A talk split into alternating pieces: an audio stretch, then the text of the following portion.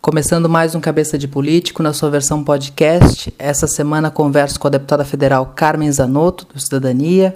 Ela que já foi secretária municipal de saúde em Lages, foi secretária estadual de saúde aqui em Santa Catarina, é uma das referências em saúde no Congresso Nacional e foi designada pelo ministro Luiz Henrique Mandetta para ser a interface do Ministério da Saúde com os municípios e governos aqui do sul do Brasil na gestão dessa crise do coronavírus. E eu começo perguntando, deputada, em que consiste essa sua participação, como funciona esse cargo para o qual a senhora foi designada? É, eu diria que seria mais na condição de facilitadora das demandas dos três estados do Sul junto ao Ministério da Saúde as demandas do Ministério junto aos estados e municípios. Porque este é um momento que existe de todos nós muita unidade, muita serenidade, porque o tema que estamos tratando é muito complexo. Essa pandemia é uma situação complexa para o mundo e para nós, o Brasil, com certeza. A sua experiência como secretária estadual de saúde, imagino que, que ajude nesse momento.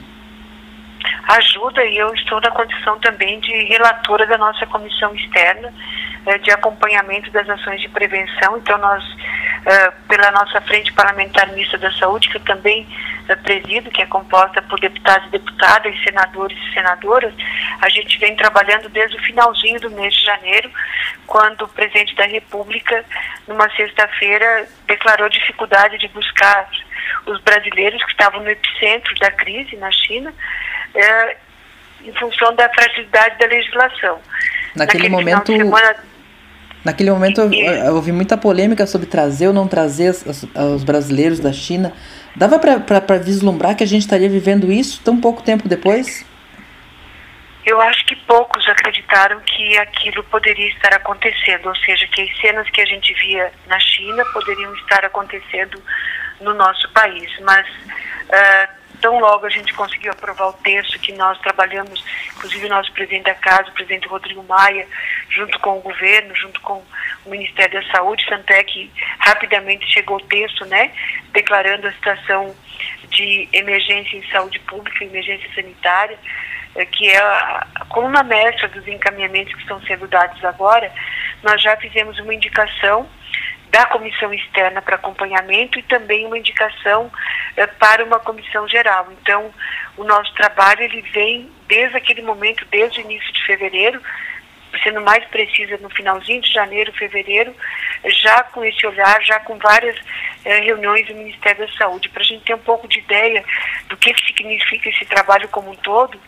Nós já tivemos nove reuniões presenciais com a participação de de autoridades, de especialistas na nossa comissão externa, nós tivemos um simpósio, nós tivemos visitas técnicas ao Ministério da Saúde pela comissão e depois da designação do ministro, há um pouco mais de 15 dias atrás, a nossa participação nos debates no Ministério, elas são praticamente diárias e quando não presencial, também à distância por telefone, em função da rotina aqui da Câmara Federal, que os trabalhos continuam mesmo eh, cada parlamentar estando uh, no seu estado, aqueles que tiveram que retornar para os seus estados, eu permaneci em Brasília, uh, eles estão trabalhando intensamente. Então, eu diria para ti, quantos imaginavam que nós estaríamos vivendo ou que da China a Europa estaria enfrentando, depois os Estados Unidos e agora nós, nessa intensidade desta pandemia? Né? Mas os técnicos do Ministério já apontavam e já se preparavam com compra de EPIs, com compra de respiradores, que lamentavelmente uma parte foi entregue e outros contratos sendo cancelados em função eh, da situação ser mundial. Como é que, como é que a senhora avalia que, o, que, o que, que vem pela frente? O que, que a gente pode esperar? Vai piorar muito, deputada? Olha, isso é uma situação que a gente tem que trabalhar todos os dias para minimizar os danos. Eu disse hoje, inclusive, na nossa uh, comissão externa, porque alguns, ah, porque foram só um pouco mais de mil pessoas que morreram. Nós temos que olhar para essas mil pessoas como se fosse, para mim, significam muito mais do que mil pessoas. Significam vidas que estão indo embora em função de uma situação que a gente não consegue ainda avaliar as dimensões que ela vai tomar. Porque na Europa, por exemplo, é pós-inverno. Aqui no Brasil, nós não estamos no inverno ainda. O Brasil é um país continental, ele pode se comportar eh, diferente em cada região do país. Nós em Santa Catarina ainda vamos enfrentar, né, Paraná, Cidadania e Rio Grande do Sul, um inverno eh, que a gente já teve uma experiência lá atrás da influenza H1N1 que nós não podemos comparar.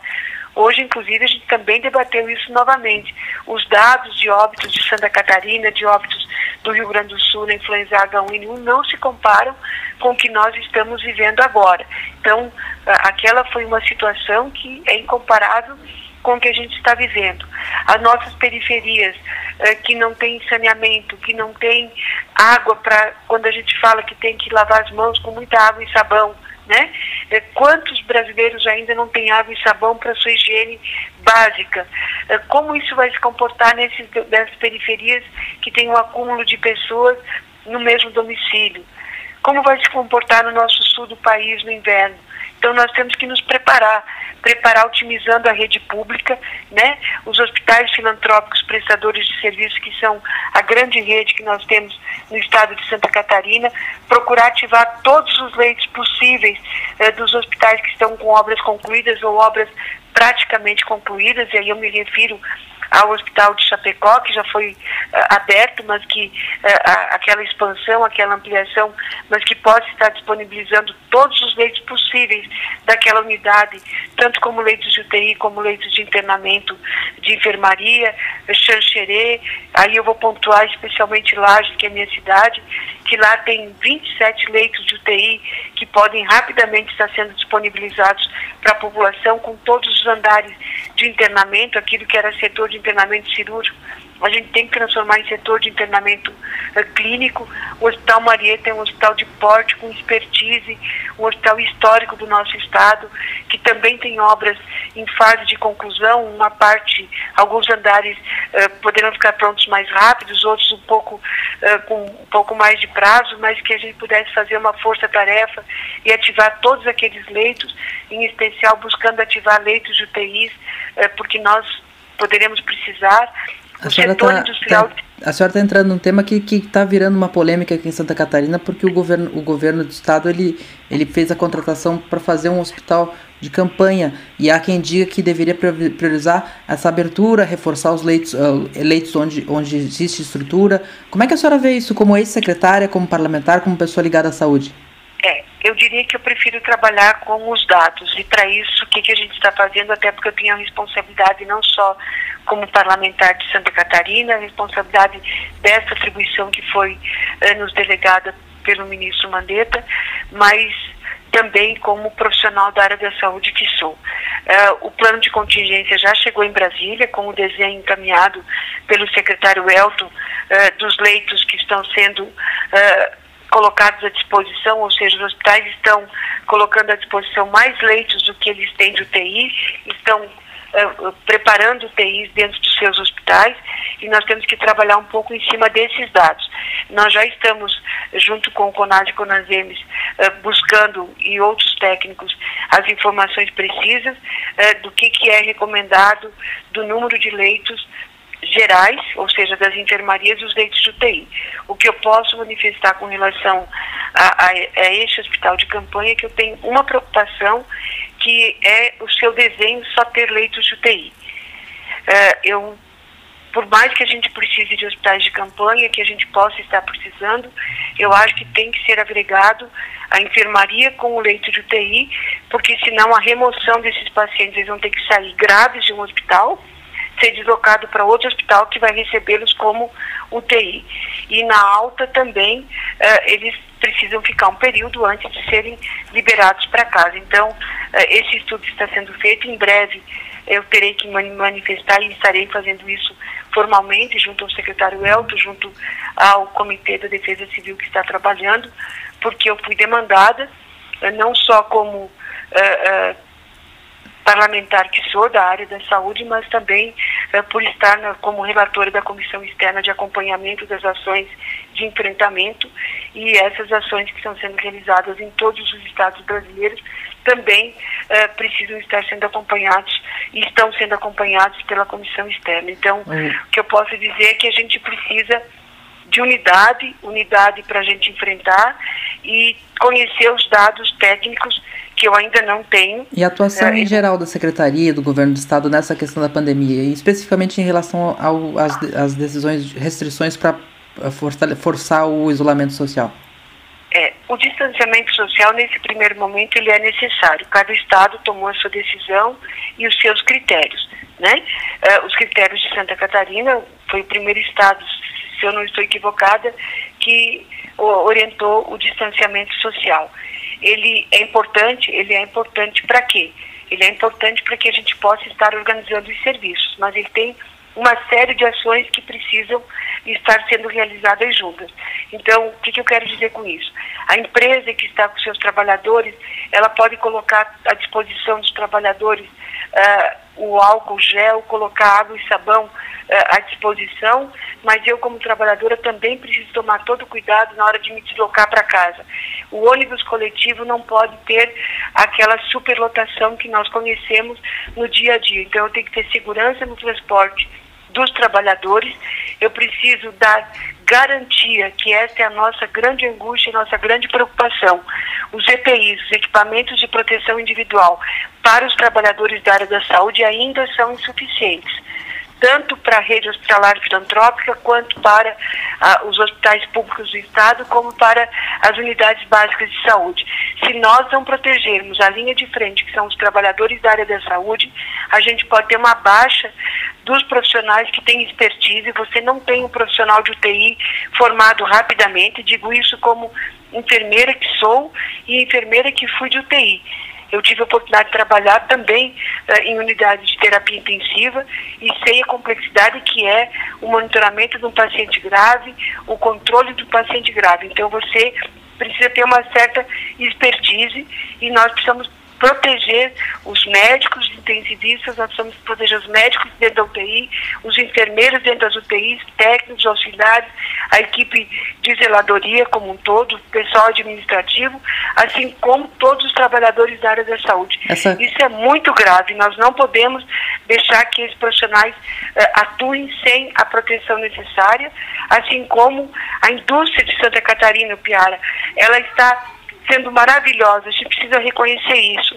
Empresas buscando e trabalhando na produção de respiradores, eh, respiradores que em breve a gente acredita que tenha notícias eh, importantes com relação à capacidade da produção de respiradores dentro do próprio Estado, para a gente poder eh, colocar à disposição dos nossos hospitais que vão estar então atendendo os pacientes mais graves, que são os pacientes que estão internando essa, com suspeita essa, ou confirmados. Essa questão da, da, da, proteção dos profissionais de saúde é uma, é uma das, das maiores das suas preocupações nesse momento, deputada? É, é a maior preocupação da nossa comissão externa, é a maior preocupação nossa como profissional da área da saúde, porque eu preciso registrar. Não é que as instituições, o, o, hospital não quer comprar, a prefeitura não quer comprar, os estados não querem comprar, ou o ministério não quer comprar. Isso precisa ficar muito claro. Como é uma situação mundial, a dificuldade de acesso a esses materiais é muito grande. Por isso que a gente pediu ao ministro da Economia que estimulasse e criasse, inclusive, incentivos para a indústria têxtil do Brasil produzir esses eh, equipamentos, em especial as máscaras, os aventais, os propés, as toucas, porque nós estamos dependendo hoje basicamente da China, do voluntariado e de pequena produção nacional. Essa produção precisa aumentar em muito porque o consumo é muito grande. As máscaras N95, que são aquelas que protegem com mais intensidade os trabalhadores da área da saúde, a dificuldade de aquisição é muito maior e basta a gente ver as matérias que saem em rede nacional com relação à dificuldade de contratos que estão sendo cancelados de respiradores que estavam vindo para o Brasil, contratos de máscaras que estão sendo cancelados e isso então dificulta e não dá a segurança necessária eh, para a gente poder ter uma rotina um pouco mais ampliada do dia a dia. Agora, repito, o distanciamento social ele vale em todos os ambientes que a gente estiver presente. Nós estamos trabalhando aqui na Câmara, mas a nossa equipe está, os que estão uh, trabalhando de máscara, máscara caseira, eh, respeitando o distanciamento social, ou seja, a, a distância de 1,30m a 2 metros cada um, para que a gente possa então estar trabalhando com segurança. Como é que a senhora está vendo essa, essa, narrativa que opõe a economia à saúde nesse momento? É, é, existe essa dualidade, existe essa polarização ou é uma narrativa nós, política? Nós não podemos fazer isso num cabo de guerra, porque assim, o Piara, a vida de cada pessoa ela é muito importante para cada família não necessariamente vai ser um familiar nosso, mas nós temos que sentir que aquele cidadão é o familiar de alguém. E onde é que está o segredo e qual é o grande desafio que todos nós temos enquanto sociedade, enquanto representantes eh, do poder público, enquanto legisladores do país, de buscar um equilíbrio eh, entre a questão da economia e a questão da segurança das pessoas. Mas para isso, cada um de nós precisamos fazer o nosso exercício, cada um de nós precisamos mudar os nossos hábitos, cada um de nós precisamos acreditar que isso, assim como lá no final, no mês de janeiro, começo de fevereiro, nós uh, vimos como muito distante esse processo, agora a gente precisa imaginar que uh, isso está muito próximo de nós.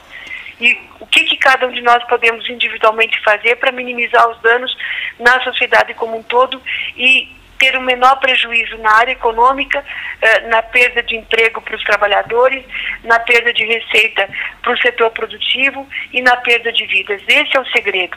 Se nós transformarmos isso num cabo de guerra, se a saúde é mais importante que a economia, a gente pode estar perdendo tempo em criar mecanismos de fazer com que a economia possa estar sobrevivendo e as pessoas reduzam a, a, a, o risco de perder o emprego e a gente reduz o número de óbitos. Falar em perder emprego, deputada, como é que a senhora vê esses rumores diários de demissão, não demissão do ministro Mandetta, que é quem lhe, que é quem lhe indicou para essa função e que tem conduzido Olha, essa crise nacionalmente? O presidente da República tem autonomia de nomear e de exonerar. É, eu, eu já começo a perceber da semana passada para cá com muita angústia, porque essa instabilidade eh, que parece que tinha sido superada na última semana, nessa semana parece que isso retomou um pouco, e isso é muito ruim. E a pessoa que tem que administrar o Ministério da Saúde tem que ser uma pessoa de absoluta confiança do presidente da República, e cabe a ele, então, a tomada de decisão eh, de substituí-lo ou não, e cabe a nós uh, mesmo a gente compreendendo que algumas medidas, por mais que sejam complexas, uh, precisam ser tomadas na área da saúde, mas a gente precisa também de uma diretriz única nesse processo. Como é que a senhora avalia a, a, os posicionamentos do presidente Bolsonaro nessa crise do coronavírus? O presidente está preocupado com a área econômica e a gente não pode também retirar dele essa preocupação. Então, a preocupação dele está sim voltada uh, para a área econômica, o setor produtivo, uh, e eu não teria medo de dizer, todos nós vamos ter perdas, perdas significativas, todos, não adianta a gente achar que um vai perder mais que o outro, com certeza absoluta Alguns terão prejuízos maiores, talvez alguns estabelecimentos não consigam reabrir as suas portas, talvez nós tenhamos muitos trabalhadores desempregados e talvez nós tenhamos muitos óbitos. Então, a, a preocupação do presidente, a gente não pode excluir essa preocupação dele. Agora, a confiança dele com relação ao seu ministro também tem que ser a máxima possível, eh, porque senão é difícil. Eu digo isso na condição que já fui gestora de saúde em Santa Catarina, a confiança do prefeito da gente com a gente, ela é fundamental, do governador com a gente, eh, ela precisa existir, porque senão o trabalho fica muito complexo. Então, eh, também tem muito de. Eh, hoje, com as redes sociais, a gente também não sabe o quanto é verdade, o quanto é fake, o quanto são peças criadas para ampliar o conflito. Mas eu repito, Piara, o desafio de todos nós, homens e mulheres, é como enfrentarmos essa situação uh, sem termos clareza absoluta de, do que vai acontecer em cada um dos estados, por ser uma situação absolutamente nova, renovar nossas esperanças na pesquisa, em que a gente tenha medicamentos uh, que possam estar respondendo, porque lá em 2009, quando nós vivemos a influenza H1N1, nós tínhamos o Tamiflur, sob controle, rigorosamente controlado. Ele era controlado pela equipe da vigilância sanitária. A distribuição se dava para os municípios com um estoque eh, reserva, mas eh, a substituição desse estoque de segurança se dava a partir dos casos confirmados e das prescrições para os pacientes que eram confirmados. Então, hoje a gente não tem ainda uma medicação única, segura, que responda. A vacina até, vai demorar mais um tempo. Até entrando nessa seara, como que a senhora vê a história da, da que o presidente tanto defende como uma possível solução e, e o uso dela, mesmo ainda sem todos os estudos completos? Ela por si só, o que alguns médicos estão dizendo, ela também não responde. Né? Então, uh, tomara que amanhã a gente tivesse uma resposta, pode ser a cloroquina, pode ser qualquer outro medicamento, mas uh, a nossa esperança está voltada também nesse conjunto gigantesco de médicos e pesquisadores que estão buscando um tratamento adequado para minimizar as mortes que a gente está tendo no mundo uh, em função da pandemia. Então, eh, eu acredito muito que a gente vai ter sim uma medicação ou algumas medicações que no conjunto delas possam estar respondendo. A própria cloroquina, para alguns casos, eh, os relatos que a gente ouve são positivos, para outros não estão não está respondendo. Então, só o tempo nos dirá eh, quais serão os medicamentos mais eficazes para o tratamento. E no meio de, de, uma pandemia mundial, os efeitos sobre o Brasil, sobre Santa Catarina, a senhora, além de deputada federal, respondendo por essa designação, designação federal para cuidar aqui na região sul, tem tempo de pensar em eleição para a Prefeitura de Lages? Olha, eu diria sem sombra de dúvida que agora não é momento algum de nós ficarmos discutindo ou pensando no processo eleitoral. Te diria com muita alegria que bom, nós vamos ter eleições em outubro. Esse é o meu desejo, esse é o seu desejo, esse é o desejo de todo mundo. Se nós tivermos eleições em outubro é porque a gente conseguiu no, no Brasil passar bem por essa situação. A gente teve um número pequeno de óbitos, a economia não ficou fragilizada, as pessoas não perderam o emprego. Hoje a senhora acha que teremos eleição em outubro? Com as projeções, eu não acredito. Tudo vai depender de como nós vamos eh, enfrentar, como, é, como este vírus vai se comportar no nosso país. Por isso que eu digo assim, o nosso desejo é que a gente tenha eleições, porque uhum. nós voltamos à normalidade com um dano menor possível. Uh, mas uh, eu não estou em momento algum focada no processo eleitoral. Todas as minhas energias e as nossas forças estão voltadas para buscar minimizar e buscar alternativas e fazer apelos para que a gente possa uh, ter uma resposta rápida para a sociedade como um todo frente a essa situação. Maravilha, deputada. Muito obrigado pela entrevista, pela participação aqui no Cabeça de Política. Segunda vez. Espero que a próxima seja novamente em vídeo lá no estúdio do Morro da Cruz, como a gente faz sempre. Tomara que seja em breve, em breve. muito breve, porque assim uh, significa que todos nós não precisamos mais estar uh, no distanciamento social e a, a nossa rotina, o nosso dia a dia voltou.